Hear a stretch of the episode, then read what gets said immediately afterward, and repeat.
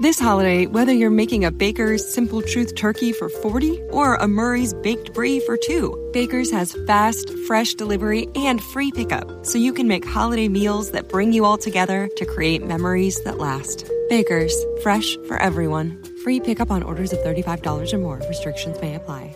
Choose from a great selection of digital coupons and use them up to five times in one transaction. Check our app for details. Baker's, fresh for everyone.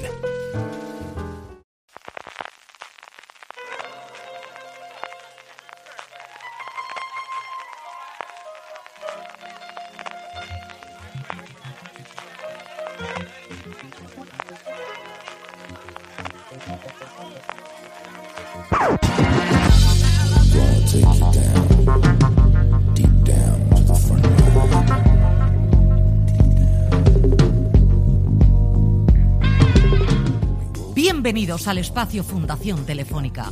Bienvenidos a Fuera de Series Live. Con todos vosotros, Alberto Rey.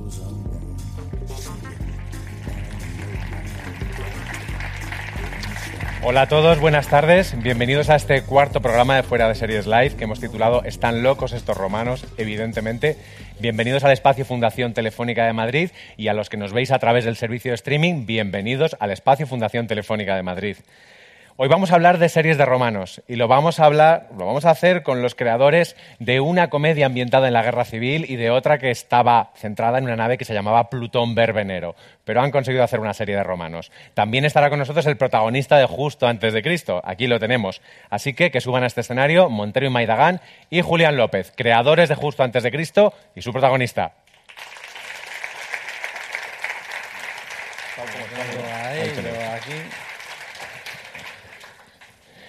Bueno, una de romanos de Montero y Maidagán.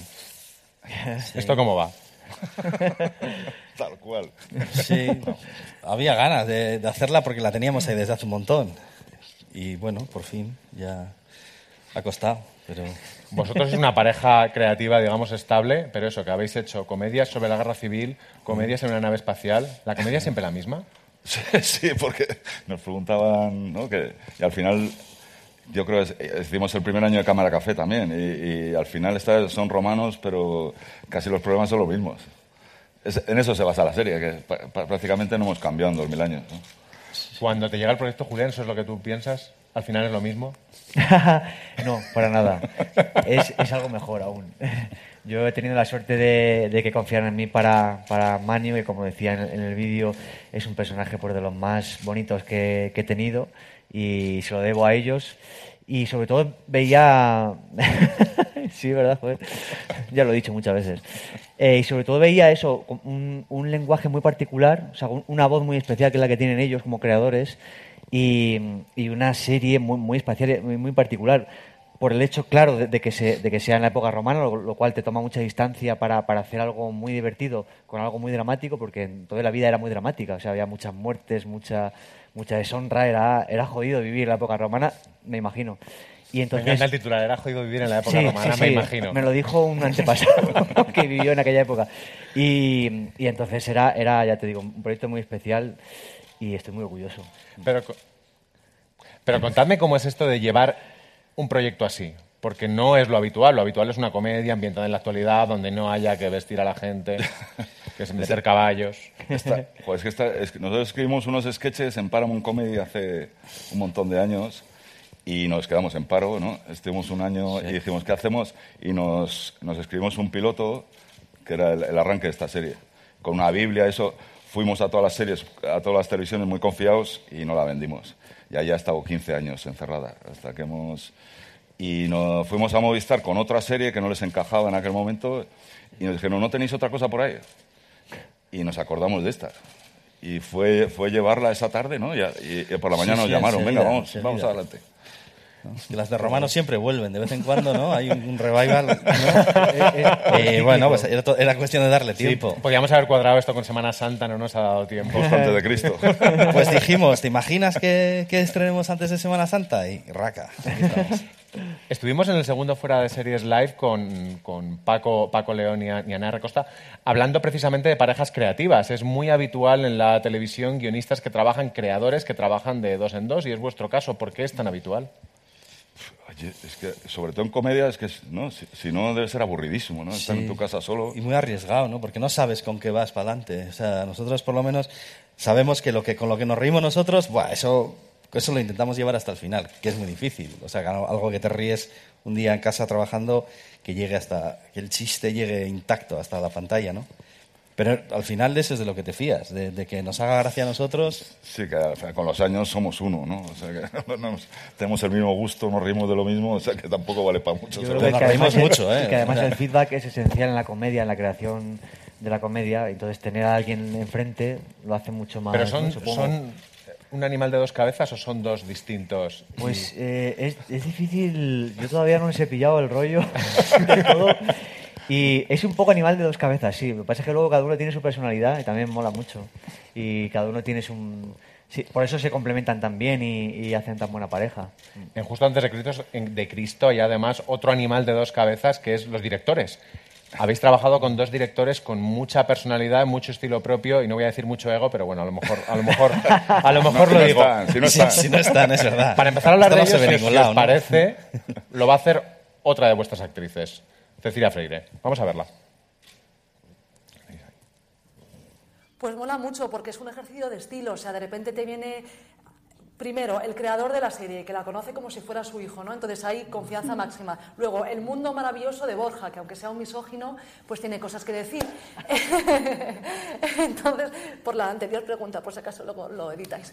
Eh, y entonces eh, entras ahí como, pues eso, en, en- en- en su psiquis. Eh, luego viene Vigalondo, que es como otro pedo eh, con otras sustancias químicas. Y eso mola mucho porque te aporta frescura. Dentro de todo estás metida en un polígono industrial, así como sin ver mucho la luz, y te viene peña de fuera y dices, ah, vale, qué interesante, bueno, pues venga, pues lo vamos a llevar por aquí, ah, pues eh, esto lo vamos a jugar más tal. Así que consigue que no, que no te aburras. Sí, yo creo que está muy bien que cada uno les dé su- sus toques ¿no? a los capítulos y que nos den nuevas ideas y que nos den nuevos aires. ¿no? Yo creo que eso ha sido muy importante también, el, el tener un poco de cambio y, y yo creo que eso también le, le da pues más, Más vidilla, más- ¿no? está más dinámico todo, yo creo. Evidentemente, Cecilia, hemos editado, luego veremos por qué dice que Borja es un poco misógino. ¿Opinas lo mismo que ellas? ¿Son dos pedos distintos con dos sustancias químicas distintas? Bueno, no va mal encaminada, Cecilia, la verdad. la verdad. Pero sí, eh, Borja y Nacho se conocen también desde hace muchos años. Yo he trabajado con los dos, más, más con Borja. Y, y bueno, eh, luego son distintos en- entre sí, pero pertenecen a, a la misma generación, a, la- a la misma pasión por el cine, el audiovisual, por la comedia. Se nota mucho que, que son casi esos monstruos de dos cabezas. Sí, no, y no hemos tenido mucha. eh, hemos discutido con ellos, pero no mucho tampoco. Sí, no mucho, no. Lo hemos llevado bien. Sí. Además, vosotros ya habíais trabajado con Alex La Iglesia, o sea, esto de trabajar con directores potentes ya, Sí. ya sabíais un poco. Tiene Sí, muchas miles. ese es otro mundo, ¿eh? Sí, sí, sí. ¿Cómo ha sido el reparto de los, de los episodios entre los directores? Porque Borja decía que él creía que iba a estar en un, en un, en un plató y de repente le sacaban todos los días al campo. Sí, es que yo le pasé los dos primeros capítulos, que son básicamente el campamento.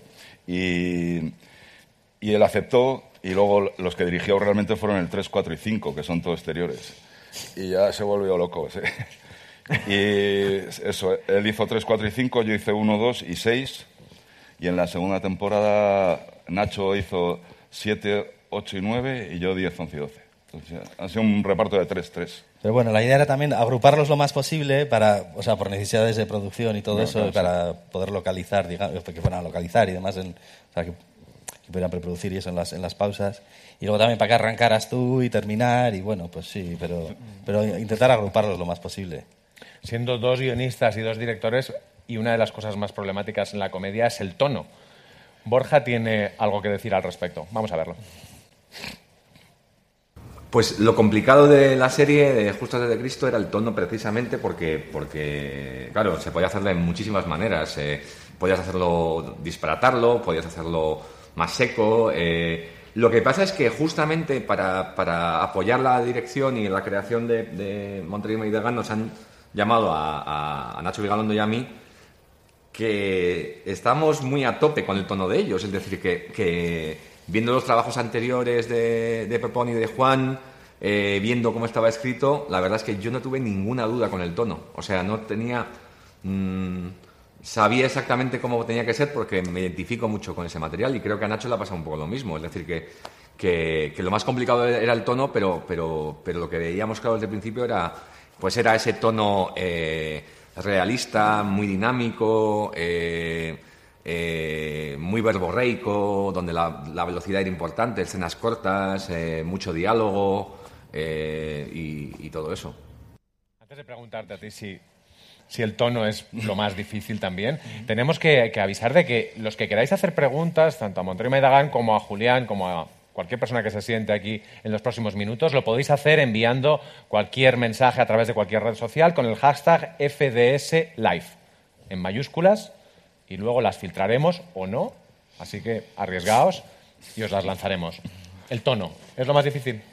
Probablemente sí. Eh, Cuando, cuando te enfrentas a, además, eh, esta serie en la cual es muy coral y hay muchos personajes y cada uno somos de nuestro padre y nuestra madre y venimos de sitios muy distintos, es como, bueno, ahora a ver cómo este rebaño, quién es el pastor que pastorea a todos estos y, que parezcan, pues eso, un rebaño.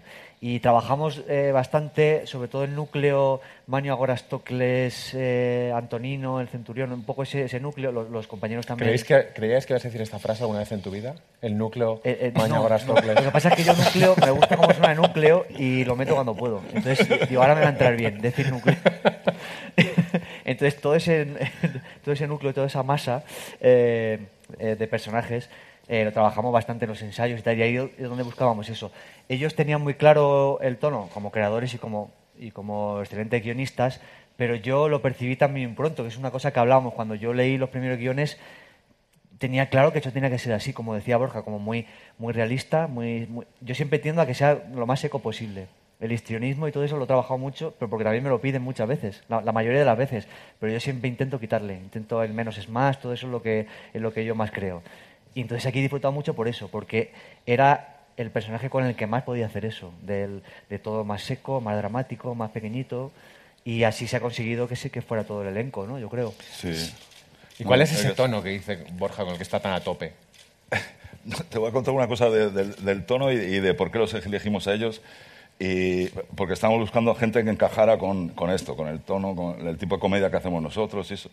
y ya cuando los teníamos, se me ocurrió mirar en, no me acuerdo si en Film Affinity o en una de estas, y todos los que zurraban a Extraterrestre de Vigalondo, Fe de Tarras y los del túnel a nuestra, eran los mismos.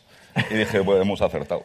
O sea que eso- esto no es comedia, esto es- eran los mismos, el mismo tipo de, de crítica. Y digo, pues en eso coincidimos también. O sea que, que es un, pues no sé cómo llamarle, es, es- el otro día, no sé, una cosa que leí de Gila, que es, sol- que es una cosa muy de Madrid, es soltarlo y dejarlo caer. Pues eso siempre lo- se lo estamos pidiendo los actores, ¿no? Déjalo caer, déjalo caer, suéltalo natural. Muchas veces cuando hacemos la mesa italiana, solo leyéndolo ya, antes de que le añadas mucho más, ya, ya tiene esa naturalidad que luego, como, si le añades demasiado, queda demasiado todo subrayado Sí, y porque se pierde. hay, hay algunas frases que dices, madre mía, cuando dice el eunuco, como echo de menos juntarme con los otros eunucos, que los, vien- los viernes montábamos unas y tú dices, pobre hombre. Mira, ese, ese ha nacido para, ser, para hacer el Sí, sí. papel, ¿eh? Aníbal, Aníbal. Pero es que Aníbal eso lo dice y vamos. No, pero es verdad que sí, que son un tipo de, de- de frases que cuanto menos las acentúes, las subrayes y demás, mejor quedan, más gracia tienen. O sea, soltarlas como Y si eso nada. es difícil, ¿eh? Eso es muy difícil. Joder, ¿Te acuerdas un, un guardia que vino, un, un actor que hacía de Sí. soldado, y, y nos sentamos a hacer la Muy buen lectura? ejemplo ese, sí, sí. Sí. Cuenta, Y de cuenta. pronto hizo, venga, vamos a leer, y hace el buen acentullón, ¿no? Como haciendo un gangoso. Y le, y le vi a Julián que se partía de risa y digo, ¿qué, qué, ¿qué haces? Y dice, no, como es comedia, pues vengo... Y dije, es que me lo ha dicho antes en el camerino, no le quería decir nada, a ver qué cara ponía. No, Pepo". yo que se lo diga el dire, que se lo diga el director. Pero es verdad, pero es un ejemplo porque e- ese, ese tío venía, un tío estupendo que... Que, Que luego lo hizo fenomenal. Claro, y, y está muy guay y muy realista. Venía a hacer un papelito pequeño. Entonces él dice, comedia, boom, está, está Julián, está Turiñán, está Antuña, no sé qué, es como Man- Manolo Solo, tal. Es lógico que él dijera, a ver qué puedo aportar, porque además te la juegas un poco, venga, es un personajito pequeño, a ver, que se queden conmigo, qué puedo aportar. Y aportó eso, el cefeo, el no sé qué, pero eso era otra cosa, era un sketch de, con todo mi cariño hacia, hacia esos- ese tipo de sketches, pero era otra cosa.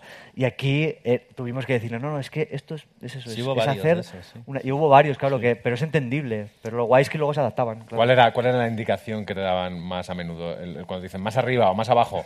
Ellos. Yo creo más abajo, ¿no? Más abajo. Claramente. Quita, quita, quita. Sí, sí, sí, no, quítale cosas, venga, va, ya, tirado, tirado. Hablando con, con Cecilia, para cuando estábamos grabando estos vídeos, eh, nos dijo una cosa muy interesante también de los personajes femeninos de, de la serie. Vamos a, vamos a verla. Me encanta el comentario misógino de Borja. Eh, le pediré explicaciones en su momento, porque entonces qué bien, ¿no? Han pasado los personajes de ser sosos y aburridos a ser unas hijas de puta. Pues me encanta la idea. No, entonces, no, no, claro, lo que pasa es que ahora son mujeres poderosas que no necesitan el permiso de los hombres para hacer determinadas no. cuestiones. Yo no. No, tú necesitas mi permiso, pero el de los Exacto. hombres no. Y, y entonces eh, ese es el kit de la cuestión, o sea que no somos ni hijas de, ni hermanas de, ni mujeres de, son tías que lo tienen muy claro, pero, pero no, no, son, no son de la casa de la pradera. Qué ganas de escuchar el comentario misógino de Borja. Sí, ¿eh? sí, lo ha sí, dicho. sí, ¿Lo vais a poner o? Claro que lo vamos a poner. Estamos, lo dejamos para el final, por supuesto. Qué- qué bien lo hacen. Es muy interesante el, el personaje de, de ella y luego, y luego nos, va, nos va a contar una cosa muy curiosa de cómo lo, de cómo lo trabajó, porque es una lanzafrases de, de- Qué barbaridad acaba de decir esta, esta Sí. tía. Hombre, bueno, no, que, que claro, era difícil hacer un personaje femenino en un, en un, en un campamento de una de la Legión Romana, ¿no? O sea, 5.000 tíos, pues había que, apostar un poco fuerte por, los personajes femeninos y aprovecharlos al, máximo, ¿no? Y desde luego aquí no, no hacen lo que, bueno, no habitualmente, pero esa cosa de comedia como de la mujer sensata frente a los hombres así un poco, ay, que no saben dónde tiene la cabeza, ¿no? Aquí es, son, cada uno va a su, o cada una va a su aire y- y vamos, que son bastante. Podría ser una psicópata. Te está dando miedo un poco ¿no? que, que aparezca Cecilia y diga lo que acaba de no, decir. No, no, va, va, va. No, no, no. No, a ver, Pero- había que hacerla como poderosa, una mujer. Pero es verdad que no queríamos hacer. Ahora se lleva mucho lo de las mujeres poderosas. Y en comedia, a mí me gusta también que tengan debilidades, ¿no? Entonces ella tiene, es vulnerable y eso es lo gracioso, que es, que es que no sabe cómo manejarse en este mundo más que a zarpazos, ¿no? Y además es una, es una cómica estupenda, Cecilia. buenísima. A la hora de, de hacer el, el reparto de una, de una comedia hay que tener mucho cuidado porque las- la química en drama es fundamental, pero en comedia lo es absolutamente, absolutamente todo. ¿Cómo os enfrentasteis vosotros a ponerles cara y, y- y nombre a todos esos personajes? Es un proceso, fue muy largo y, y difícil y, y desesperante muchas veces. Siempre, contigo no. No, pero eso era un gusto cuando hacías una prueba, ¿no? Lo probabas ahí, hacías una prueba de casting y decías, hostia, es este. O es Sí, esta, que- ¿no? Es que Nos muchas pasó veces con ella, nos pasó con él. ve- ves a 18 actores y es un, un texto que has escrito tú. Y, dices, uff, como no das con él, BP vuelve a tener grandes noticias para todos los conductores. Cuando vayas a repostar tendrás un ahorro de hasta 40 céntimos por litro en Península y Baleares y 35 céntimos por litro en Islas Canarias, incluyendo la bonificación del gobierno. Cada vez que visites una estación BP en la península y Baleares, puedes ahorrar y disfrutar de todas las ventajas que ofrecen en su programa Mi BP. Y si lo haces desde Canarias, podrás disfrutarlas a través del plan Dino BP. Así que ya sabéis, BP nos lo pone fácil para ahorrar al máximo estés donde estés.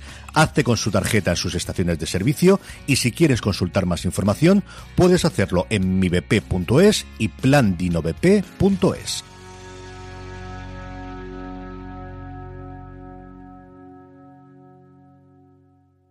This holiday, whether you're making a Baker's Simple Truth turkey for 40 or a Murray's baked brie for 2, Baker's has fast, fresh delivery and free pickup, so you can make holiday meals that bring you all together to create memories that last. Baker's, fresh for everyone. Free pickup on orders of $35 or more. Restrictions may apply. Choose from a great selection of digital coupons and use them up to five times in one transaction. Check our app for details. Bakers, fresh for everyone. Al final te parece que el texto es malo. Y dice, joder, tenemos que reescribir esta escena. Y de pronto al día siguiente viene el que, el que encaja con el papel y dice, ah, no, no, si es, que, es que encajar es muy difícil. Con actores buenos que no dan el, no dan el personaje y, no- y entonces no te pierde la gracia. Es, ha sido... Sí, que a veces no sabes quién lo va a hacer, pero sabes desde luego quién no. O sea, vas, vas tachando y tachando y tachando y dices, bueno, igual luego te viene uno rarísimo y dices, joder, este. Dices, Yo les pedía pero- que tacharan algunos, digo, este tachalo. Soy así. ¿Tú cuando entraste en el proyecto como actor, qué te, qué te pareció que te quisieran a ti? Pues una maravilla. Una- eh, yo, yo hice la prueba también para Manio, porque como apuntaban ellos dos, tenían que ver, ¿no? Tenían que ver, bueno, a ver si encaja, a ver si lo puede defender y tal. Y, y en el primer momento, pues yo estaba con, con un Agora Stokles, uno de los actores que al final eh, también está en la serie, pero no haciendo Stokles. Pero es eso, porque muchas veces la, pareja, en quién te apoyas, tal, se, todo se retroalimenta. Entonces ya no solo depende de ti, sino de con quién estás rodeado. Por eso se hacen muchas veces esas pruebas de te- tenemos al prota, pero a ver la chica quién es, pruebas a muchas chicas o al revés. Entonces yo luego también probé muchos, de los que más probé fueron Agora Agora en realidad, o sea, mi esclavo. te- te probaste varios. Uno, me probé varios, unos me quedaban mejor, otros peor, todos estupendos, todos estupendos, pero era eso, había que, que ver, que ver el tono. Y al final con José, muy bien. Y sin embargo, luego ver la serie, Javier Botet, Solo, Aníbal, Marta Fernández Muro, es un poco un privilegio, ¿eh? Está Hombre, bien, ¿no? Yo estoy muy contento, desde luego, de, de eso. Te- Tengo la suerte que esos tres justos son amigos. Entonces eh, también, eh, en cuanto hicimos eh, Corbulón, dijimos, este es Aníbal. Eh, Domicia, dijimos, esta es Marta. Y Manolo, Manolo solo nos dijo, yo quiero un episódico, no quiero un, no quiero un papel eh, que esté toda la serie, porque... Y entonces le dijimos, bueno, pues podía ser el primo, Cornelio Pisón. Digo, bueno, pero hay uno que sale, no voy a no hacer spoilers, pero Sí, sale sí, sí. durante unos y luego tiene un capítulo para él solo. Y dijo, este, este. Y entonces retocamos ya el personaje, reescribimos ya para él. Reescribís, por ejemplo, hay cosas muy curiosas que es, pues eso, Marta Fernández Muro es una, es, es una chusla en preave que dice, pues muy bien, y ya te levanta la, te levanta la escena y te ríes, o, Ja- o Javier Botet, que tiene esta capacidad de quedarse solo durante unos cuantos minutos y da igual porque, hace, porque te ves la serie por él. ¿Reescribís cuando encontráis a un actor que sabe hacer algo muy concreto, muy bien? No, mira, eh, Ma- Marta no hace falta, porque No. Marta es verdad que lo que le des te lo hace. Con Botet lo que nos pasó es que me dijo, como tenía un, tenía un monólogo, nos dijo, eh, yo es que no me aprendo lo- lo- los textos. Yo me, me, me pillo las ideas y yo ya...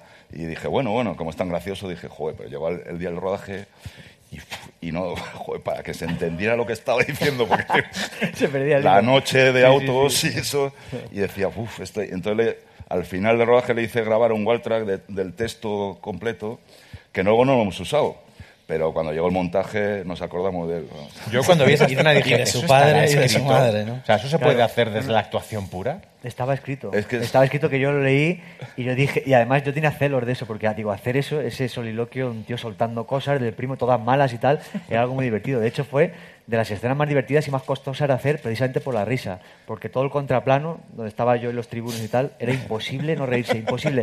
No solo nosotros. El cámara se reía, el de sonido, o sea, era, todo el mundo se movía, era, era imposible. O sea, Sí, se fue un día- pensábamos que no se Sí, iba a poder sí. hacer porque daba mucha, mucha risa. Con Marta Fernández Muro, además, Borja estaba especialmente fascinado porque decía, es que es pura técnica, es que está permanentemente al loro del raccord, del, de no bajar el tono. Para hacer este tipo de comedia que parece muy cafre, incluso improvisada, entre comillas, ¿es más técnica que otra cosa? Yo es que mm, eh, no concibo otra cosa en todo lo que he hecho. O sea, igual suena un poco como... Pero he de decir que, que me gusta tomármelo todo muy en serio y ser muy pulcro porque esto, al final, somos mucha gente lo que lo estamos haciendo. Entonces, la, la script o el script te ayuda, pero tú también tienes que ayudarle a él, al operador de cámara, a los directores, a los compañeros. Entonces, hay que hacerlo todo mm, pues muy bien hecho y ser muy pulcro con eso, con todos los movimientos, con todas las marcas, con el texto, con todo tenerlo aprendido. Y, y, bueno, Marta es que también tiene ya mucho, mucho recorrido. Y los que venimos detrás, pues intentamos también hacerlo así. Nos, nos dijo una vez Marta, porque vimos una, alguna prueba de algún actor así, que venía y decía, bueno, pues como esto es comedia, pues me pongo aquí a hacer un poco el, el mono. Y decía Marta, es que hay actores que no se toman la comedia en serio, o sea, como que esto es algo, ¿no? Que pa- parece que haces cualquier cosa y, y- y no, o sea, luego eso, tienes que saber muy bien cuál es el tono, muy, o sea, que al final sí que es una cosa, no sé si técnica o, o- pero vamos, que, que le tienes que dar vueltas. Claro. Sí, yo lo que pienso es que ojalá algún día podamos trabajar con la naturalidad que parece que hay improvisar. O sea que para a mí sería un sueño. Ahora mismo no soy- yo no soy capaz. O sea que todo- lo tengo todo muy bien escrito y Por eso siempre uno de los mayores piropos es ese, cuando dicen improvisáis y tal, que parezca que se improvisa, pero no, no haya casi improvisación, es el mayor piropo, porque está sal- saliendo todo natural y todo encajado Y hay un trabajo detrás de eso, no es mm, azaroso. A mí eso me pasó una vez, ya, ya te conté, con una chica era psiquiatra y tal y cual, y me decía de cámara café que, que como, "Fua, que qué gente más graciosa y tal. Y yo decía, pero si es que cada vez que abren la boca está escrito, ¿eh? No, hombre, no, ¿qué dices? Como, Pero como- ¿sabía quién eras? Sí, pero, pero no sé. La estaba pero- insultándote pero- directamente. Claro, no sé qué se pensaría que, que hacía yo ahí. Que tú pues. escribías y decían, "Ah, es la mierda, y lo que querían. Eh, Pero, pero no, no le entraba en la cabeza que todo eso estuviera escrito. O sea, le parecía que eso era ¿Qué jun- cosas tiene, juntarlos eh? ahí Esto es- y "Buah, es que te mueves de risa. Y decía que no, que todo eso está escrito y se quedó boquiabierta. Bueno, aquí hemos venido hoy a hablar de series de romanos. Y para eso tenemos a una auténtica experta que es la redactora jefa de Fuera de Series, Marina Such. Bienvenida al escenario. ¿Qué tal? ¿Cómo estáis? Hola. Buenas a todos. ¿Cuánto sabes de series de romanos? Eh, Y similares.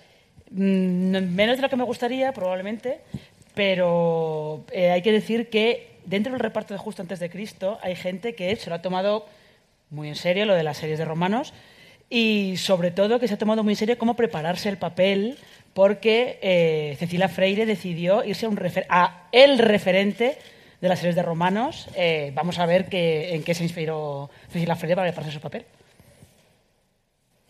Yo creo que los actores no nos resumimos en actores que hacen comedia y drama, o sea, somos cómicos en general, entonces eh, yo no trabajo de una manera haciendo comedia o drama, ni prefiero una de las dos cosas, ni sé hacer solamente una. Entonces yo, por ejemplo, para el personaje de Valerian me inspiré en Yo Claudio, o sea, que, que no tiene por qué ser, o sea, por hacer comedia no estoy haciendo ni el tonto, ni burla, estoy haciendo un personaje igual de en serio, lo que pasa que tiene una situación psicodélica, pero, pero fíjate, vamos, más en serio que Yo Claudio. Más en serio Yo que yo, creo Claudio, nada. Empezamos fuertes, ¿eh? De justo antes de Cristo a yo, Claudio. Volveremos a juntas de antes de Cristo, pero tenemos un recorrido. ¿Qué opinas de esto que dice? Pues me siento muy identificado porque yo, mi manera de trabajar. En es, Claudio, ¿no? Es bastante. Por la parte que me toca, es, es similar. Es decir, yo muchas veces busco. ref- Lo que pasa es que yo busco referentes. Ella era una serie también de romanos, pero yo me voy a otra cosa. Yo. Mm, Es que no sé si decirlo porque, porque igual puede, puede quedar como, como raro o que no se entienda. Pero por ponerte un ejemplo, yo soy de los que, haciendo a lo mejor no controles, la película con Borja, pensaba cosas de West Side Story. Y, y alguien diría, "Eh, ¿cómo? Esas dos cosas. Y digo, sí, sí, mm, son mis cositas. Entonces, ¿sabes? Sí, porque eso te lleva a otro Me he quedado un sitio. poco sin Claro, palabras, pero ¿eh? por Pero eso, bueno. pero por eso decirlo, decía que decirlo es raro, pero que yo sé a lo que me refiero. Entonces aquí, y creo que lo saben ellos, hay un personaje en el que yo era como una inspiración, pero si lo digo vais a decir, venga ya, hombre. Y entonces prefiero no decirlo. No, no, dilo, Julián, por favor. No, es que, es que, No nos es dejes que, la ha- intriga. es que, pero mira Alberto lo que ha hecho con lo de antes, dice, eh, me he quedado flasheado, como le diga este, va a, quedar, va a decir, este es un flipado. ¿Lo digo o no? No Hombre, sé. venga, claro. Pero es que, pero para, pero eh, quiero decir que no es que yo copie una cosa, sino que me da cosas que yo sé que en mí me va a dar otra cosa. Pues quiero decir, si, si un, yo qué sé, eh, si Brian Cranston va a hacer un papel nuevo y se inspira en él mismo cuando hizo Breaking Bad, es muy fácil que sea muy parecido. Pero si yo me, si yo cojo cosas de Brian Cranston en Breaking Bad, soy Julián, es otra cosa. No, no quiero decir que sea ese, era otro. Era un, venga, va, Michael Corleone. Ya está, ya lo he dicho, ya lo he dicho, ya está. Michael Corleone. Volvamos a, a yo, Claudio. Háblanos de yo, Claudio, Marina, si Pues, te has quedado flaseada. Eh, no, le ve- veo, veo la lógica, ¿eh? Creo que, creo que veo la lógica. Y la lógica de, de Yo Claudio también la veo, no solo porque sea serie de romanos, sino porque además Yo Claudio, como hemos dicho, es el referente de las series de romanos.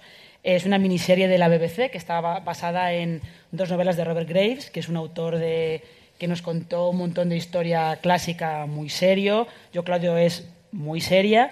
Los guiones han envejecido muy bien, el aspecto no. Tiene un aspecto muy teatral, muy de los 70, muy de BBC, de vamos a rodarla ahí en el patio de nuestra casa. Pero sí que tiene un, un encaje curioso con Justo antes de Cristo y es que Claudio es emperador un poco por accidente, porque alrededor de él empiezan a conspirar y asesinar a todo el mundo y el que queda para subir al trono es él. Y él asume que, bueno, pues yo estoy de emperador, pues me van a asesinar. Pues me quedo aquí de emperador un rato hasta que me asesinen, o sea, ¿Qué voy a hacer? ¿Irme? Pues no. Además, esta es un poco la, la de Wire de los romanos. Todo el mundo dice que la ha visto, pero hay mucha gente que no. Esta, mira, esta la tiene mi padre en VHS en casa, en el pueblo. En serio, se la regaló un amigo y yo creo que no la ha visto. Y se, y se- y se la, y se la regaló hace, te voy a decir, yo que sé, igual hace 20 años, ¿eh? No la ha visto, yo tampoco. Porque Juan, Juan se la ha visto no- esta no. Semana Santa. Sí, yo me la, me la había como mal visto, o sea, todo me sonaba, pero me la vi la, la semana pasada y, y me lo pasé como un enano. Vamos, que terminó, estaba yo solo en casa y aplaudí. ¿Y entendiste a, Cecilia? Sí, claro, Cecilia, el personaje de Cecilia es un poco como la Livia, pero igual una versión un poco más, más sureña, ¿no? O sea, sureña en el sentido de que es mala, muy mala, pero tiene una cantidad de remordimientos y, y un padre para cuidar y una hija, o sea, cosa que a la Livia no le pasa. A Livia pasa por encima de todas estas cosas, vamos, no se ocupa de nadie.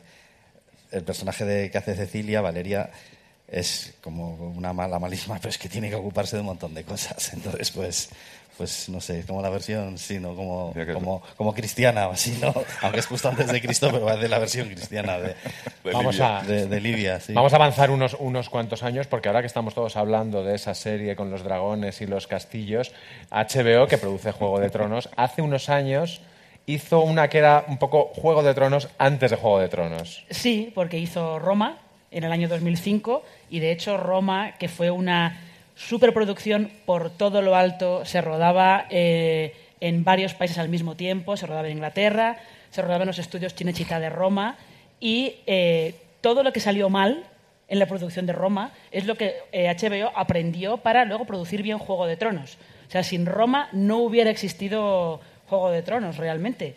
Y lo que pasaba con Roma es que era una serie que te contaba, la primera temporada cuenta el ascenso a, eh, a ser emperador de Julio César, termina, spoiler que tiene siglos de antigüedad, con el asesinato de Julio César a la salida de- del Senado. Lo siento, es un spoiler. Que habría molado que no pasara, ¿no? Que es como que estuvieras como espectador. ¿Y este? eh, espera. Sigue César por ahí. ¿Qué hace por ahí? ha pasado al fondo, ¿no? Y vive todavía y no, y no le pasa nada, resucita y, y cosas así. Eh, pero lo interesante que tenía Roma es que ellos querían ser, eh, querían contar cómo era la vida cotidiana en Roma de una manera muy rigurosa, muy explícita, mucho sexo y mucha violencia explícita, mucho color, porque a veces se olvida que Roma tenía mucho color, era muy colorida, ellos le metieron mucho color. Eh, y sobre todo, lo curioso de Roma es que hay como una leyenda urbana por ahí sobre que mm, por qué se- no es que por qué se cancela Roma, sino que Roma era muy cara de hacer, evidentemente. Y entre la primera y la segunda temporada, los estudios Cinecittà se incendian y se quema gran parte del plató de Roma. Hubo segunda temporada, años más tarde, que te cuenta el ascenso de Octavio Augusto, pero ya hubo quien lanzó el rumor de, sí, pero ¿y si quemaron los estudios para ver si se quitaban de encima Roma, que costaba mucho dinero? Yo ahí lo dejo. Roma lo que tenía era además un rigor histórico, comenzaba con, con unas escenas de sexo y de, y de violencia, una cirugía, creo que era una, una, mm, trepanación, una, Sí, una cosa muy sí. tremenda. Sorprendentemente, en ju- o no, en justo antes de Cristo habréis sido también rigurosos con determinadas cosas históricas, entre ellas las sandalias, que ahora hablaremos de ellas. Sí, te- teníamos la idea en la cabeza siempre de que, de que tenía eh, que lucir muy realista, que se notara la suciedad, que hasta oliera el campamento, porque ese contraste siempre nos pareció que iba a hacer la comedia mucho más comedia, ¿no? más gracioso. Que no, no hacer pantomima con los decorados, no hacer colorinchis, no, que, se- que fuera muy de verdad, desde el, el vestuario, el atrezo. Y, y esta es una de las que nos fijamos, el campamento que sale dos veces, ¿no? Sale, sale el campamento de César y luego sale el de Marco Antonio. Y eh, esto es lo que nos hubiera gustado hacer, porque hay, unos, hay, cuatro, solo hay cuatro planos, pero son cuatro planos preciosos. Es en exteriores, con, con un montón. Mira, ahora, ahora se ve, se ve ahí la, la tienda, esa textura es la que intentamos, esa es como de piel, que la tenemos en un exterior en la segunda temporada. Eh, es que es un poco... Este fue ¿no? No, donde nos basamos, Sí, aquí ¿no? Este fue lo que mirábamos siempre. sí. Como esto, como esto. Sí, sí. De Las- hecho, hay varias cosas de la Las serie. sandalias, puedes quejarte ya. Sí. Sí, Eh, es el momento. Bueno, yo, yo es que soy un poco tiquismiquis, eh, lo reconozco y ya está. Entonces yo, yo soy un tío que siempre va en zapatillas y las sandalias, mm, las, las chicas de vestuario son estupendas, lo hacían todo de, por favor, que, que esté todo bien, venga, te ayudamos, pero era material, pues, porque ya tenía mucha solera, material así que complicado, que te lo atabas, tenías que atar mil veces y eso era, pues no, no era cómodo. Entonces yo siempre intentaba ir en deportivas Tanto es así que algunas veces ya había que parar algún plano de parar, para, que se están viendo las deportivas a Julián. Y que, no se- nadie se ha dado cuenta y yo calladito, ¿no? Digo, joder, si me las he traído a juego. Y, y entonces teníamos que parar y ponerme las sandalias, pero sufrí, sufrí con ellas. ¿Y el frío? Sí. Claro, es que el primer exterior bueno ya de frío, ese momento de, bueno, ya hemos marcado toda la escena, pum, pum. Chicos, venga, sandalias, túnicas y tal. Y, era- y esa cosa de, de- de noviembre, en un bosque por ahí con esa humedad, ese frío, ponerte sandalias, los deditos ahí fríos, el- la túnica, las piernas, la, la piel de gallina, e- eso, rasca, eso, pues bueno, eso no se ve y eso ocurre. se pasa mucho frío. A la hora de escribir, ¿pensasteis en que en una comedia podríais tener problemas típicos del drama? Es decir, los exteriores, el frío. No. sí, cuando nos enfrentamos a los...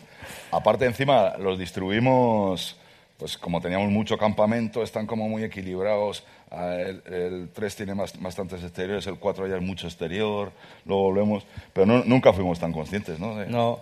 Ahora, hablando de las sandalias, hay una de Marta Fernández Muro que yo la veía que se ponía ahí al fondo detrás de una planta. ¿no?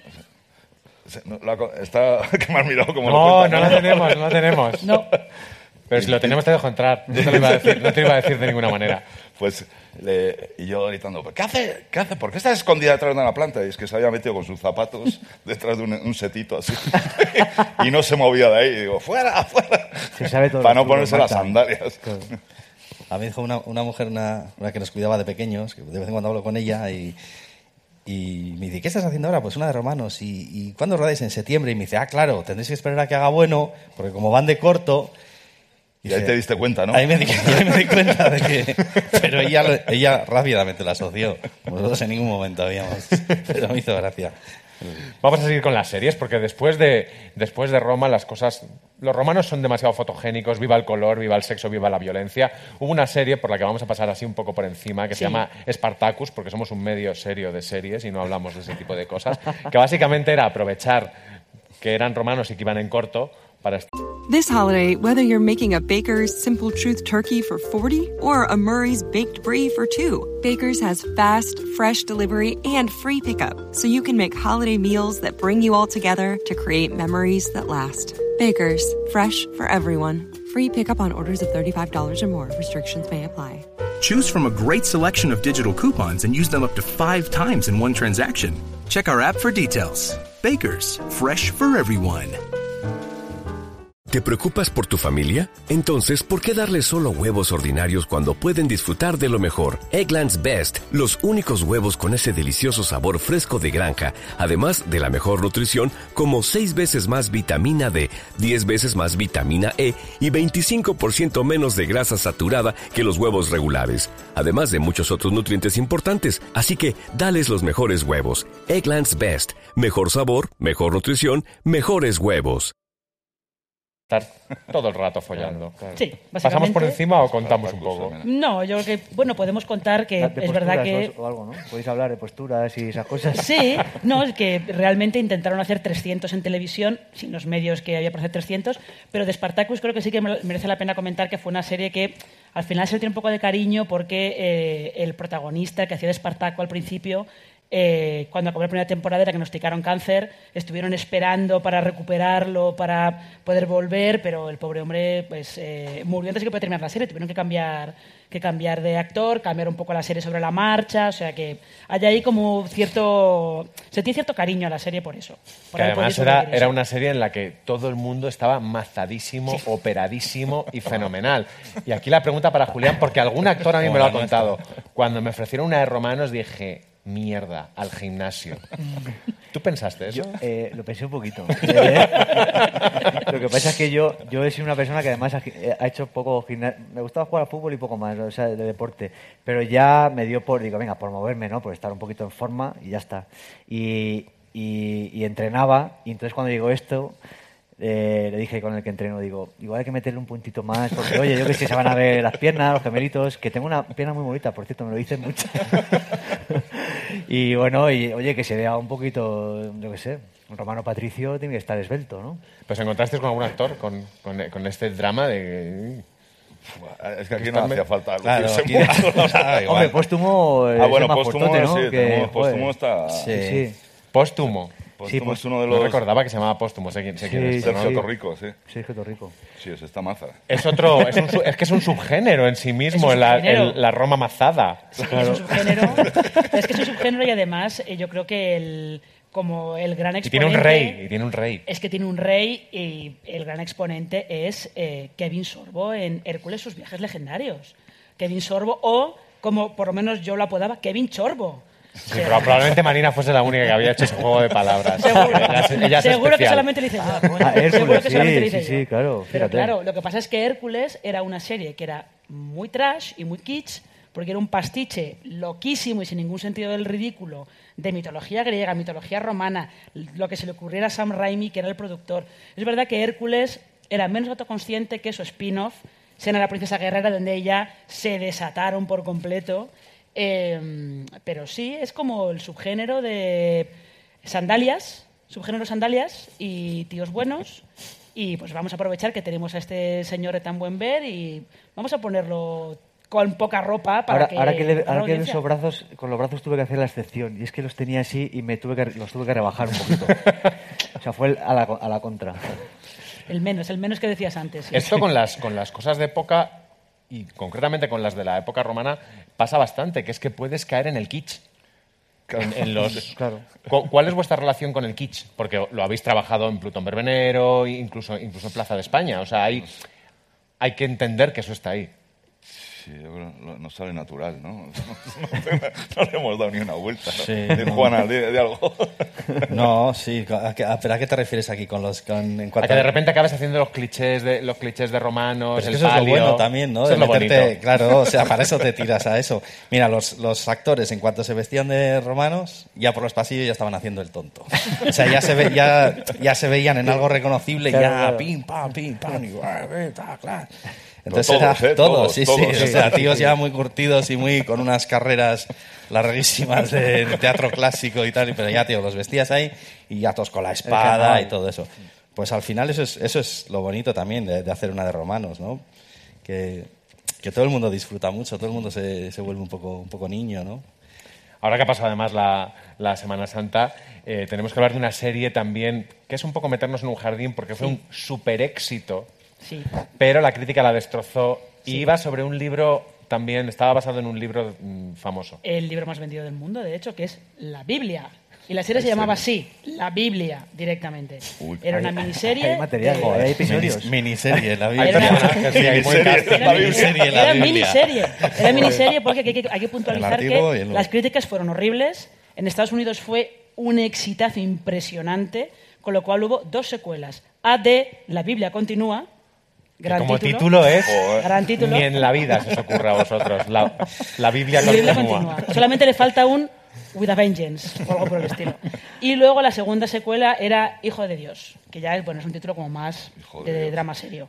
Eh, pero es que lo realmente curioso de esta miniserie es que los productores de esta La Biblia son eh, Roma Downey y Mark Barnett, que son matrimonio, y Mark Barnett es también el productor de The Apprentice, que fue el reality que luego empujó un poquito la carrera de un tal Donald Trump, que ahora es el presidente de Estados Unidos. Lo cual, fijaos la conexión de la Biblia, ficción religiosa, Donald Trump. Pero hay otra conexión en esta serie, porque aquí hemos, hemos investigado bien, porque somos un medio muy serio, también con otro presidente en la Biblia, y fue algo que en su momento fue muy polémico, y creo que era por solamente unos cuantos fotogramas y muy pocas imágenes. Eh, de hecho, creo que la, la polémica se, se empezó a, a rodar por una foto, me parece, del actor, porque evidentemente pues, te contaban eh, las tentaciones de Cristo en el, en el desierto, ahí aparecía el demonio, eh, y el demonio estaba interpretado por un actor negro que se parecía, digamos que, un poquito a Barack Obama.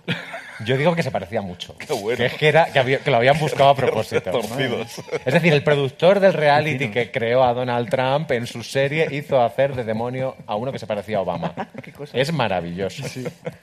Ahí lo dejamos. Ahí se queda. Ahí y sin dejamos. embargo no era comedia. Vamos a, vamos a ir ahora a una Claro, comedia ¿ves? y vamos a acercarnos un poco más a justo antes de Cristo, con una serie pequeñita que mucha gente no conoce, pero que se parece bastante a justo antes de Cristo. Sí, se parece bastante porque eh, no, trata no trata la historia de romanos como una cosa, eh, como si fuera yo Claudio, ¿no? una cosa súper elevada. La trata, se lo toma en serio, pero hace comedia que se llama Plebs. Es una comedia británica eh, protagonizada pues, por tres chavales normales y corrientes que en realidad podrían ser tres chavales que viven en Londres ahora mismo, con problemas de chavales de Londres ahora mismo, pero en la antigua Roma. Y los problemas que tienen son de, pues yo quiero conseguir una mujer, yo quiero conseguir trabajo, pero que quiere ligar, sola- las patricias solamente le ofrecen orgías. Que La- bueno, que tampoco es un plan horrible. No, no, para nada. Para nada. Pero a él pues no le hace mucha gracia y el que quiere conseguir trabajo, pues el amigo le dice, es que yo a ti no te puedo conseguir trabajo ni de esclavo, o sea, tienes que buscarte otra, otra ocupación en la vida. Y lo que pasa es que yo creo que esta serie lo que te acaba trayendo un poco es que los británicos se acaban riendo de todo, realmente, ¿no?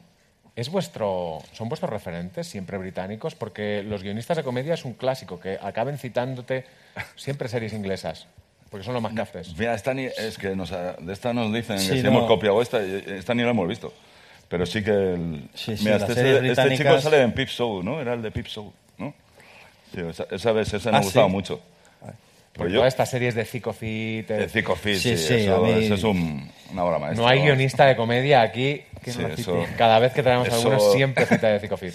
Pero ¿Por, qué? y- ¿Por y- qué creéis que es, que es la comedia inglesa? Armando. ¿Ves? Por eso yo te cito to- otras Jo, no referencias, sé. como te he dicho antes, para, para, Para no hacer siempre todo lo Como mismo. Corleone, claro, como Story. West todo Side eso. Story. Por favor, no quería... Eh, seguid, seguid. No, pero ya, y, la- y las comedias de los 70, sí, esas de un El nido de Robin, Un hombre en casa, todas esas ya, a mí, yo cuando veía eso de Thames ya y... en el- ya era un subidón, era el momento gordo de, de- de la tele. Sí. Y- De todas formas, si- si- siempre hablamos nosotros de la comedia italiana de los Ya, 60, sí. de Monicelli, Dino Risi todas esas. Más que lo que para que no me gusta mucho, claro, la comedia, es que la comedia inglesa, sobre todo, yo es, yo es que creo que cada- la BBC tiene una tradición ¿no? de producir eh, eh, temporadas de seis capítulos y proban un montón cada año, ¿no? Me parece, ¿no? Es, y así ha salido tanta... Bueno, justo antes de Cristo tiene una estructura muy parecida Eso a la de es, una sí, sí, comedia sí. británica, relativamente pocos seis. capítulos, de, de poca duración. Bueno, ahora voy a aprovechar, voy a volver al siglo XXI, voy a aprovechar que tenemos mucha tecnología y a un productor que está aquí detrás encargado de que todo esto funcione y vamos a volver un poco, un poco atrás, y es al humor de, de, de justo antes de Cristo. Lo vamos a hacer con Borja Coveaga, si Miguel puede hacerlo. Miguel, adelante. No sé, yo, yo no creo que queden muy bien ni los romanos ni los bárbaros en esta serie. No queda bien nadie. No hay. Mm, Porque, por ejemplo, puedes decir. eh, pues nada, eh, el personaje de, Valeria, Cecilia Freire, es, la mujer la que tiene el poder, las cosas claras, pero es mentira, es un desastre de mujer. Es decir, que no hay, no hay esa cosa, ese serranismo de hombres desastrosos y mujeres eh, sensatas, ¿no? Y por otro lado, mm, siempre que hay una especie de, de patriotismo que aquí está enfocado hacia Roma, está en un sentido muy paródico y muy cutre. Yo creo que la comprensión lectora de la gente es imprevisible, o sea, no puedes prever eh, nada de eso. Eh, pues hay un montón de canciones que son paródicas y que, y que de repente se convierten en himnos para, para, cierta gente por motivos equivocados, pero, pero me parecería muy... Hay, hay que ser muy, muy tonto para, para interpretar que esto no es una sátira. Hay que decir que Cecilia no había visto el comentario, solamente se lo había dicho yo y no es tan misógino. Ah, claro. No, Es que sí. Mujeres sensatas, hombres desastrosos, que aquí no es así.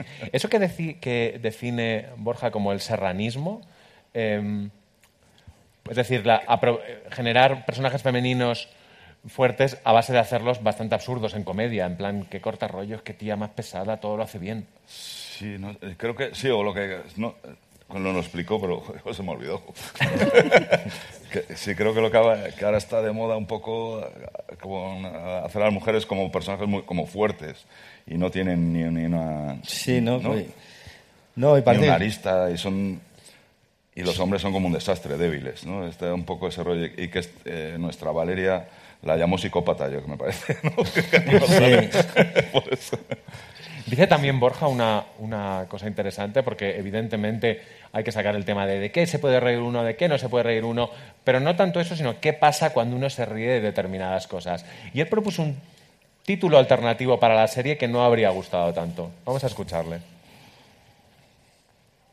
Pues yo creo que si la serie se hubiera llamado eh, justo antes de Mahoma, eh, habría habido más problemas, pero siendo justo antes de Cristo, a pesar de que, de que, de que estamos en una época oscura, una especie de, de entrada al medievo en cuanto a, a religión y política, creo que todavía se puede llamar así sin ofender a nadie. Y es verdad que la serie pues es bastante blanca, es decir, que es una serie costumbrista que, que bueno, que tiene ah, que puedes encontrar algunos paralelismos con la época actual, pero, pero creo que no, no hay nada que, nos haya refrenado y hayamos dicho, uy, cuidado con esto. Aunque como la ofensa es libre, pues no sé, eh, yo qué sé, en episodios míos salen mercaderes y están retratados como brutos. Entonces, eh, a lo mejor la asociación de mercaderes eh, se queja, si la hay todavía, se queja de todo esto, pero, pero, pero, pero bueno, eso ya será cuestión de la locura de cada uno. ¿Se ha quejado la Asociación de Mercaderes? ahora No, no no- no ha habido constancia de, ningún, ¿no? de ninguna queja. ¿Y la de eunucos? Porque el look, ¿el look era necesario? Eso es la de vestuario. El look No mola, Yo creo, que, eh, yo creo que era necesario. Teniendo a Aníbal, era necesario ponerle así. Era necesario convertirle en una mezcla de Jesús Gil y Sara Montiel, una cosa... Tutankamón. Vaya mezcla, ¿eh? Cuando lo viste tú por primera vez vestido así, Uf, pues casi, casi me caigo al suelo. O sea, sí, sí, fue muy gracioso. Y dije, Aníbal, lo tienes, tío. Tienes el personaje. ¿vosotros os cortáis a la hora de, de escribir chistes? No. ¿Hay algún, algún acto de, au- de autocensura? No, no, hasta ahora no. Ni. Por suerte. tam- tampoco. No, nosotros tampoco es. No sé, bueno, sí, joder, que no, sí, sí, no se está pensando. A ver, ¿qué estás pensando? No, pero mira, Sí, pero cuando, como que no cuando es un el- perfil de... Quieres decir, a lo mejor, un perfil de hacer cierto humor sobre ciertas cosas Sí, que no, no más hacemos humor sensibles, como que no poli- va por Pero otro claro, lado. es que ahora mismo puedes ofender a cualquiera. Ya, o sea, sí, tampoco sí, hay sí, un-. Incluso en Sí. una serie de romanos, es decir, de- podrías acabar... Sí, seguro. Seguro. Seguro. O sea, y aún así no. la ventaja que hemos tenido es eso, que queda muy atrás en el tiempo. Pero si llega a ser, yo qué sé... La reconquista la Sí, sí, liamos. algo así más cercano. Bueno, pues sí, oh. totalmente. Sí, no, yo hablaba de los discursos de lo de Roma, Roma, Roma, que no nos dimos cuenta lo que venía. O sea, eh, siempre ha habido el patrioterismo este, ¿no? Pero, pero en aquel momento lo escribimos hace dos años y pico, ya era fuerte, ¿no? Pero no era tanto como ahora. ahora es- y, y claro, el otro día hablábamos de esto y decíamos, joder, que no era tanto. y entonces hay una frase que, que dice que es del himno de, Marsa- de Marta Sánchez. De, que Ah, hizo para la letra del himno. la letra del himno Sí. español que hizo Marta Sánchez eso una de las frases que dices tú es de- del himno Sí, Ro- Roma y República son mi blasón y no pido perdón. Eso lo dice, eso Ma- era. eso lo dice Manio y eso es de la letra de Marta Sánchez de- que propuso para el niño español. Bueno, pero puestos a escribir Si como lo hubiéramos sabido, habríamos traído a Marta Sánchez También. guiño, aquí claro. a defender su única gran línea es que- en justo antes de Cristo. Pero mira, le hemos dicho, igual lo llama. Se Oye, ofenden. es verdad, ¿ves? No, pero es que todos los discursos absurdos se parecen, ¿no? O sea, si tú haces un personaje absurdo, pues todos los absurdos de la historia se parecen. O sea, Sí, un- lo, lo interesante es la libertad de poder hacer ese discurso en, la en una ficción y que cada uno lo interpretas y, le saque algo. Como decía Borja, ya la interpretación de cada uno, pues oye, si tú le sacas una cosa, vale, si el de al lado otra, si otro dice, "Mm, yo simplemente me divierte, ya está, no le busco, pues es, es fenomenal. Pero lo que sí tiene que haber es la libertad de hacerlo y de escribirlo, esa escena y de hacerla, claro. Bueno, ahora que veo que estáis ya cómodos y fogueados, llega el momento de las preguntas incómodas, no las hago yo porque yo soy un señor. Así que, sí. Porque algunas son del público y otras de gente que te ha estado viendo a través del streaming, que son los peores porque están en pijama Claro, en están sus casas. casa, qué bien. ¿eh? Esos, esos son los, esos los La persona encargada de esta tarea es nuestro redactor Álvaro Nieva. Bienvenido Álvaro. Ahora, pasado. ¿Qué tal? Yo soy la, la parte más las Big Ted de, de fuera de serie. Eh, como la primera pregunta que me la mandaba George Olmos, que decía que le gustaba mucho el vestuario, y te preguntaba a ti, Julián, justo por la sandalia, eso ya lo habéis contestado. Voy a dejar que seas tú el que lance la primera pregunta en forma de vídeo. Si ellos son los verdaderos Manio y Agorastocles, que lo confiesen, porque nos da que sí. Estoy ¿eh? con él. Nos da que están basados en ellos mismos, que, Sí, que se mojen y digan si ellos son Manio sí. y quién es quién. Eso es, y quién es quién. Sí. Uf. No me ya no lo decía. Sí, sí. el cabrón de pero yo nunca he sabido cuál me toca. ¿Cuál es cuál? Yo tampoco. Yo- ¿Cuál es el chungo? No, no sé. ¿Cuál es el chungo? Bueno, es que, a ver, el chungo, cada uno tiene lo suyo. O sea, te vas a responder tú la, tu propia pregunta. sí, no, no, no, no, no, que así. digan ellos, venga, va. Venga, va, decantados, ¿quién puede ser uno? O decirlo a la vez y a ver si coincidís. A ver, Como en plan, una, ¿quién- dos y tres. quién pum. se- venga. ¿Quién es cada uno? ni- Uno. Dos y tres. Manio. Ahora estoy. Ha hecho trampa, Juan. Podéis aplaudir si queréis. Y hablando del proceso de creación, no- nos preguntan si ha habido disputas a la hora de poner a escribir vosotros dos. Si ha habido algún momento, recordáis, en la escritura, por aquí sí, por aquí no, y habéis tenido ahí un conflicto. Va, a veces sí discutimos ahí. Pero bueno, no pero- enfadados. No, no.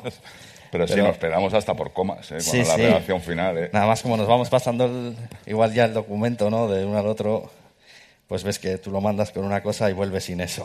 Se lo vuelves a poner, ¿no? O sea, Y, le- a ver y si- lo y vuelvo a meter, a ver si a cuela. ver si cuela, o- Entonces, pues en ese sentido sí que hay un poco de... ¿Algún bueno, chiste que digáis, no, este es muy malo, te lo quito? y ¿Recordáis alguno que os hayáis peleado? Alguno que a lo que hemos metido algunos chistes es de esos que los dos pasamos vergüenza. o sea, pero además si es solo cosa de uno, no. No, nos tiene que hacer gracia a los A dos. los Yo dos. creo que es raro que no, venga, te lo dejo, pero es horrible. Sí, no, no, no, eso es lo bueno de escribir entre dos, ¿no? Que Te sí, lo dejo, sí. pero es horrible, es humillante. Por eso. Claro, no, por eso. pero es horrible. Entonces también dices, bueno, bueno, no. This holiday, whether you're making a Baker's Simple Truth turkey for 40 or a Murray's Baked Brie for 2, Baker's has fast, fresh delivery and free pickup, so you can make holiday meals that bring you all together to create memories that last. Baker's, fresh for everyone. Free pickup on orders of $35 or more. Restrictions may apply. Choose from a great selection of digital coupons and use them up to five times in one transaction. Check our app for details. Bakers, fresh for everyone. Si estás buscando un buen podcast de análisis y debate en tu idioma, te invito a que escuches Pulso y Péndulo. Yo soy Carlos Curbelo. Y yo soy Fabiola Galindo. Todos los jueves analizamos temas de actualidad en Estados Unidos y Latinoamérica. Fabi y yo no siempre estamos de acuerdo, pero sí tenemos un objetivo común. Queremos servir como antídoto contra las noticias falsas y la polarización. Pulso y Péndulo. Busca nuestros episodios en Apple Podcast, Spotify o en tu aplicación favorita. Joder, si no sale de aquí ya, pues no. Si no pasa este corte, mejor que no, que no vaya a ninguna parte. Vigalondo nos... Había un, un chiste espantoso en el capítulo 7, en la segunda temporada. Y, y decía, jo, esto, va- jo, esto me va a hundir la carrera, no sé, decía Vigalondo. Esto me va a hundir la carrera, decía Vigalondo, que trabaja Digo, con Anne Hathaway. El que se queja, tío. Y decía, pero es que, es que lo dice Antonino, el centurión, no, no lo estás contando tú, es un chiste chungo. Claro. Pues al final lo rodó y lo, quitim- lo quisimos quitar nosotros, y él no quería en el Sí. montaje. Pero tan malo era como... Claro, el Ah, chiste ya. malo adrede. Ah, bueno, se ha ido ya, ¿no? El chiste ya no está. sí. Ya no está, lo hemos no, quitado no va a salir entonces en el capítulo ¿Eh? 7. No, va- no va a salir. Bueno, era un ese. chiste horroroso. Sí, sí. Por cierto, ahora que hemos, que hemos hablado de que se ha yo Anne Hathaway, hay una pregunta que, que es muy que a los lectores les gusta mucho, desgraciadamente, que os hagamos a los actores, pero es de muy mal gusto, excepto si la hace un actor. Y la ha hecho Cecilia. Si esta serie la hubieran hecho en Estados Unidos, ¿a qué actrices hubieran elegido para nuestros personajes?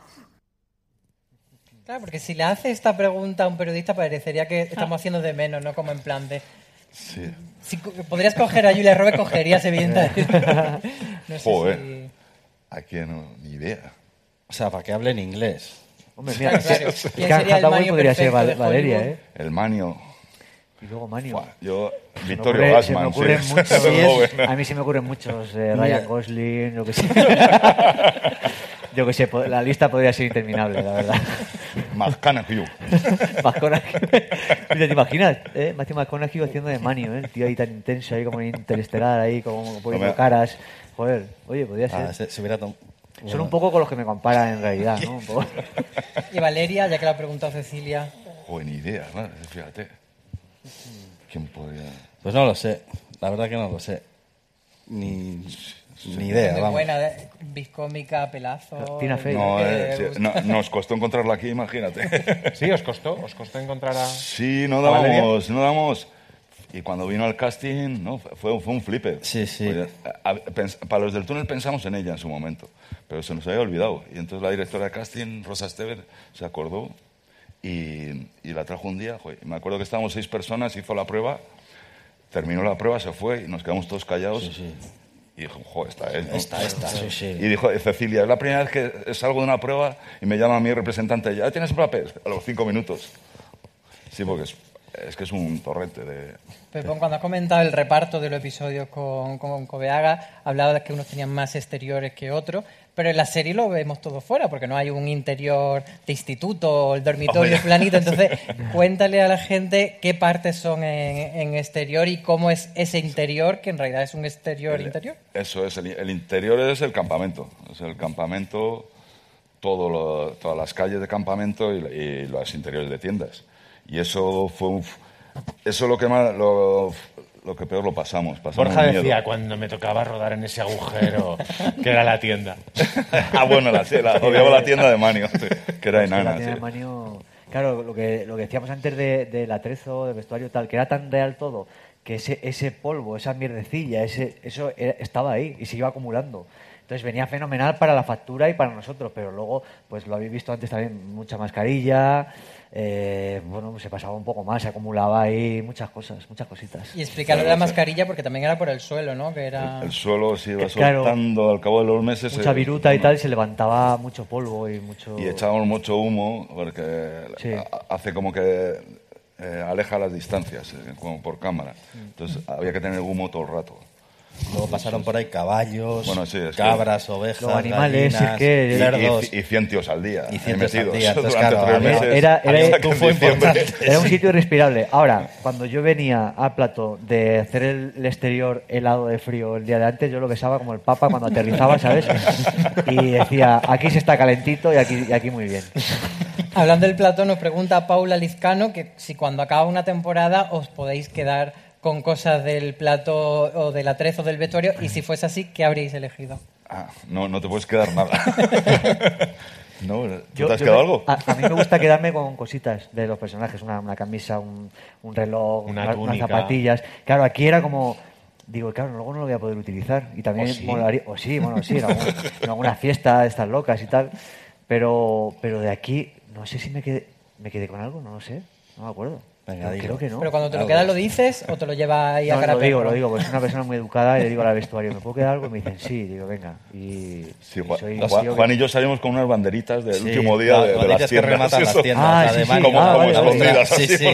porque- No, pero decían los de Atrezo que, que en, las, en las series de época y así que, que la gente se levanta, se levanta a sus casas. Uy, qué libretita más hecho. Y que desaparecen un montón de cosas. Como un cenicero de los años 30. de ese tipo de- Sí, sí. Es curioso porque hemos hablado de muchas series como Yo, Claudio, etcétera. Hay cosas del atrezo de esas series, ¿no? En, en Justo Sí, antes de Cristo. Sí, hay de- ¿Cómo de- es eso de, de uno va al rastro de Cinecittà y se trae cosas? ¿O ya pedís cosas concretas o decís tráeme cosas romanas y No, ya las se monto fueron, nosotros? se fueron los- los sí, dos los de directores arte. de arte y el regidor. Se, estuvieron dos días en Roma y se, joder, se, se vieron almacenes y, y vas apu- es como una lista de bodas. Vas apuntando 20 cascos, ¿no? 14 escudos y van apuntando y luego lo, lo caro, bueno, lo sí. es llenar un tráiler. ¿no? Lo, lo que llena el tráiler eh, y me lo mandaron a Madrid y luego lo tuvieron que empaquetar, por eso no se podía llevar nadie nada. Había que empaquetarlo todo en diciembre para devolver el tráiler. Y nos dice Manu, Julián, tú que eres manchego, ¿te costó meterte en el papel de maño? ¿Quién es? ¿Quién es? Se llama Manu. Eh, Vosotros como, Manu. como guionistas de comedia, por favor, evaluad, había- evaluad este chiste. Así, así era el chi- así era el chiste de Vigalondo ese. Sí, que- sí. Había, había chistes de Bueno, eso. este igual- no sé si hubiera pasado el corte este de... Y había algunos que, que pronunciaban maño, de N, ¿no? Sí. Eh, creo que Bruno, el ayudante de dirección, muchas veces decía maño, maño, y en lugar de manio, y era... Pero bueno, yo, yo le diría que yo, como soy un tío bastante camaleónico, eh, yo si soy manchego y tengo que hacer de cualquier región de España o del mundo, lo hago perfectamente. Entonces, en este caso, he hecho de maño, por el cachirulo. En la serie hemos visto a Arturo Valls, a César Saracho, por supuesto, a Carlos Chamarro. ¿Algún actor de Cámara Café más que os gustaría tener en la serie en siguientes temporadas? Sí, yo los echo de menos. Así. Sí, la siguiente tiene un papel Esperanza Elipe, también pequeñito. Ah, es verdad. Sí, sí. Y Sí, Pedreño no les gustaría, no lo hemos tenido. ¿Quién más? Bueno, todos. Es que aquello fue una familia grande, pero... Joaquín. Bueno, Joaquín, es verdad, Joaquín, se me había verdad. olvidado. Joaquín Reyes. Joaquín de General podía venir también en la, segun- en la tercera temporada. Y Miguel Herrero nos lanza una pregunta que yo creo que ningún periodista os ha hecho hasta ahora, que es si habéis tenido inspiración en la vida de Brian. Esta pregunta no ha salido, ¿verdad? La- inédita. Nosotros no la hemos hecho. No lo había pensado, pero... Ni siquiera hemos mencionado la vida de Brian hablando de cosas de romanos. Pues sinceramente no. Yo No, es que además somos super fans de los Monty Python, pero, pero no, no pensamos, es que no se parecen nada más que, que de romanos y es comedia. que- Pero hay otro nombre que sí que, que sí que sé que sale a veces en, en las entrevistas con vosotros, que es Gila. Gila, sí. Gila sí que está aquí. Sí, yo, pero, pero es un poco como la herencia, la educación sentimental que tenemos, que, que la tenemos todos, desde Gila, Tono, Neville, todo ese humor es, ha sido español y solo eso es de aquí y se transmite. Mi, mi padre hacía muchos chistes de ese tipo también, era ese humor medio su- absurdo, surrealista. No, lo mamamos de, Sí. no- pero no, no es una cosa consciente que sigamos. Y las referencias a la guerra, que yo lo veía y digo, También. ¿cómo se parece esto a los Claro. chistes de Claro. Hablar con Es esa que qué mejor cosa para ¿no? para hacer comedia y eso, ¿no? Que, que- eso Y que Gila, esté donde esté, habría estado que ni pintado. En, Fua, justo antes de. Sí, sí. Un. Cornelio Pisón.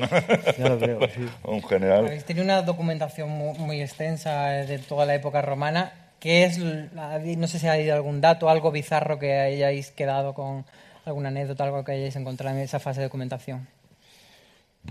Pues no sé. de, de lo que trajeron de Atrezo, por ejemplo, de, que, que aparecían unas piezas, ¿no? De, que un, día entramos y había una, una piel como de leopardo y digo, joder, ¿quién, quién ha traído esto? Y, nos dijeron que era de, la película Cleopatra, de, de la de Liz Taylor. O las sandalias que está empeñado Julián, que son las suyas, y trajeron como unas sandalias rojas que eran No, de, y tú de dices la, de caída del Imperio decía que era Romano. del. Imperio. Y él está convencido que se las que no, pero es que juraría que, que Arancha, la figurinista, me lo dijo. ¿y "Estas- te, y te daban algún tipo de energía especial? Claro, yo cuando me lo dijo es eso, digo, porque yo tengo un punto un poco fetichista, eh, lo reconozco. y Entonces era como, guau, estas, estas se las ha puesto alguien en la caída del Imperio Romano. Digo, estos, y entonces me daba como poder, ¿no? Ah, pero era- pero ya tu, tu rollo, Y ¿no? entonces yo, hasta que me cortó el rollo, ahora que dices de rollo, me pone en una entrevista de promo dijo, pero que no, que eso no puede ser, hombre, que es imposible. Y ya me quedé diciendo, Claro, se están sin Pues en mi estrenar. cabeza ya... es Igual así, era para que te las está. pusieras, que estabas ya tan tiquismiquis con las sandalias, decían, dile que son del- de, la caída del Imperio Romano. igual, es una Claro. maniobra que hicieron ellos. Y si no, y si no, y si no ya vemos. Claro. Juan José Fernández precisamente no habla de las sandalias porque dice que empatiza mucho con ese dolor que siente cuando pierde su- sus sandalias y nos pregunta que por qué hace tanta gracia eh, esos dramas, que, que son dramas pero que, que son comedia. Porque son esos dramas los que hacen gracia, ¿no? O sea, Claro. los que, lo que es el mesomaterial para comedia, ¿no? Y claro, en Roma per- perder unas sandalias era mucho más que perder el móvil hoy en día. Unas sandalias que se adaptan a tu piel. ¿no? Eso, es que se Me adaptan a tu encanta piel. ¿verdad? en una serie donde un personaje dice, me cortaron los huevos a los 14 años, fíjate tú si se pueden torcer las cosas pronto. No, pues eso. El eunuco. Uy. Eso es, ¿no? Pues- Es que pasan cosas muy duras. Pues sí, pues ese otro Esa tipo frase- de dramas, pero... Esa frase es demoledora. ¿A que sí? Pero lo guay es, es trasladar eso, como decía, de- como de perder el móvil. O sea, eso sería ahora, perder el móvil, y sería incluso más grave. Mucho Entonces más es trasladar grave. eso. O los que hemos dejado discos y libros y que no te los devuelvan, es una cosa como tan cotidiana y tan de que te toca que dices, te estás, eh, te estás sintiendo identificado con, con algo que está ambientado en la época romana. Entonces eso es lo bonito y lo gracioso. Claro, lo que tiene la vas, serie. y claro. vas a casa del colega y ves lo que no te devuelve y dices, Sí, sí, no devolvido, no, devolvido, no, no aguanto, me callo, pero ya le vale. Y nos dice guion bajo rapsaje, Joder. ¿cuál es el momento más vergonzoso del rodaje? Uf, Vergonzoso. vergonzoso. Eso es como muy potente, ¿no? O sea, vergonzoso. De pasar vergüenza. ¿no? Bueno, Todos los días. Creo que la RAE Seguro que ha habido. Sí, por ahí. Sí, sí, sí. Por ahí, por ahí retiro. pasapalabra con esto. Eh, no sé, a ver. Uy, momento no así vergonzoso. Más que tú crees que el de Aníbal cuando se presentó ante todo el mundo con el look. Pero Aníbal no tiene A él- vergüenza. a él- sí, pero, pero un poquito igual sí le dio, ¿eh? Luego ya, sí, a, Sí. lo- a los, a los Ah, 10 sí. segundos ya la pierde. Un, un poquitito. Pero bueno, sí, no sé, no sé si hubo así alguno más. O bueno, vosotros dio a alguien Pues no vergüenza me- ajena o algo. No, no, no sé, no. Cuando No, escribís no algo alguna vez pensáis en eso, en el, en, en- hay veces que dices, "Ay, qué pudor, quien vaya a tener que hacer esto, que decir esto. No, Como no. intentas que nadie lo pase mal, ¿no? Sí, somos bastante buenos, ¿no? Con los personajes. ¿no? Sí, yo, yo- yo como les tengo cariño, no, no que no les hacemos pasar mal, ¿no? No. No. No, no, no, no. No, no, es verdad. Hombre, luego pasaban, pero bueno, tampoco es una eh, así gran cosa, gran anécdota, pero en las tiendas del campamento, que, Claro, están, se rodaban interior, de- o sea, los exteriores y el interior de algunas tiendas, pero luego había muchas tiendas que estaban solo para, pues, para rellenar el campamento. Entonces esas las aprovechaban los- la gente del equipo, pues en una estaba el de sonido, en otra tenían los de vestuario sus cosas, en otra los de atrezo. Entonces igual, pues ibas a salir, pasabas por una tienda y te encontrabas ahí un señor o dos en pelotas que se estaban cambiando en ese momento, ¿no? Pero bueno, o sea, que cada vez que abrías o sea, una tienda... Ese era- fue el momento de vergüenza. Estos por desastres de vergüenza no. los puede, los puede certificar Marina, que Que- estuvo en el rodaje. Eh, sí, Álvaro, yo estuvimos en el rodaje. Eh, en realidad, más que momento de vergüenza, lo que pasa es que de repente estábamos aquí todos los periodistas en una tienda y de repente vemos salir cuatro gallinas corriendo como locas por todo el set y nosotros nos quedamos como, de, esto, esto forma parte de la serie, esto no forma parte de la secuencia que estamos rodando, era todo como un poco confuso, la verdad, ¿eh? era un poco la confuso. mercancía robada, que era eso. Sí, las gallinas hicieron todos los días de rodaje estuvieron. Creo que alguien se- es que hay, hay que matar muchas gallinas. Creo que alguien se quedó una gallina, ¿eh? Y esto sí es verdad. ¿Ah, sí? ¿No? ¿Que Me robaron? suena- ¿No? Alguien que dice, yo es que tengo, porque que tiene una casa en el campo y tal, y que le, va- le iba Ah, a tener sí, sí, se la llevaron, Pues sí, ese sí. es el momento vergonzoso, el momento de esa persona yendo a producción de me me puedo quedar llevar". con una gallina. Qué vergüenza. Centralista 99 nos, nos pregunta si hay personaje más difícil de escribir en esta serie, si hay alguno. ¿Cuál es el más...? Hombre, pues, pues los más gordos. Ha ¿no? dicho centralista 99, ¿no? Sí. Sí, hombre, yo creo que los Manio, Manio Agorastocles son los más... ¿no? Y Más. sí, Valeria también. Vale, sí, Valeria. La, la niña Ática, porque no queríamos que nos quedara una niña de teleserie, entonces hemos intentado... Sí, esa, esa quizá, ¿no? Sí, sí, porque claro, escribir así de adolescentes y eso es un Sí, poco... no se nos da, no cosa- se nos da. no se nos da bien y es un poco Queda- difícil, ¿no? Por cierto, ella misma tiene, tiene una pregunta que haceros, Priscila, que interpreta, Hombre. que interpreta Ática. Vamos a verla. ¿Para cuándo la tercera temporada, queridos Pepón y Juan? Pues cuando nos digan. Pues mira, muy concisa la pregunta y Sí. muy... ¿Qué decís, chicos? Pues Yo encantado, era, pero esa- no. Era para ti eso, ¿Eh? ¿no? Se- te- Sabemos qué pasa en la tercera, pero todavía no hemos arrancado a escribir. No, estamos esperando que nos digan a ver qué pasa. O sea, que es una pregunta que sería para el señor Movistar más que es. para vosotros. ¿no? El señor Movistar. Entonces, lo que sí hay es una segunda temporada que ya se ha Sí. rodado, no sé si habéis terminado. de Estamos rodar. ahora con la música, la postproducción de sonido, eso. Y eh, para junio estará hecha. Y para terminar, entonces, ¿qué, qué nos podía adelantar de esa segunda temporada? ¿Qué momentos nos trae Manio? ¿O ¿Qué cameos? No sé. Eh, eh, pilla mucha importancia Valeria. Y se resuelve todo el drama familiar de Manio. Una familiar eh, que, es, que se torna más os- se torna oscurete. Bueno. Sin perder, no, sin perder la comedia, quiero decir, pero que se torna como con, con peso. Esa relación con su madre tan, tan peculiar, sí, sí. Y desvelamos ese cameo... Lo desvelamos. Ah, Sí, yo creo que lo sabe todo el mundo, ¿no? Sí, ¿no? bueno, sale Fernando Esteso. sí. Ah, mira, No no sabía. Ah, mira, Fernando No sabía. Esteso. Fernando Eh, po- muy poquito. ¿eh? No, no tiene toda la... Sí, pero- pero, sale, suerte sí. de humorista de la época. O sea, es muy, muy guay, Que- porque que es muy homenaje. un poco, sí, ¿no? Tiene una cara de romano. sí, en realidad sí. Pero más atrás todavía. Bueno, pues con esto, queridos, hemos terminado. Habríamos llamado a Marta Fernández Muro para que abriera una gallina y nos hablara más del futuro de justo antes de Cristo, pero nos tenemos que ir aquí. Muchas gracias por acompañarnos, muchas gracias al Espacio Fundación Telefónica, a Movistar, a Ellas Comunicación, que lleva la comunicación de la serie, a nuestro servicio de intérprete en lengua de signos, que es fundamental, a CJ Navas, que es el jefe de fuera de series, a Miguel Pastor, que cuando los vídeos han entrado en desorden, él los ha puesto en orden, a Iñaki Yarzun, que es nuestro community manager, a vosotros, por supuesto, a vosotros, muchas gracias por estar aquí y hasta la próxima. This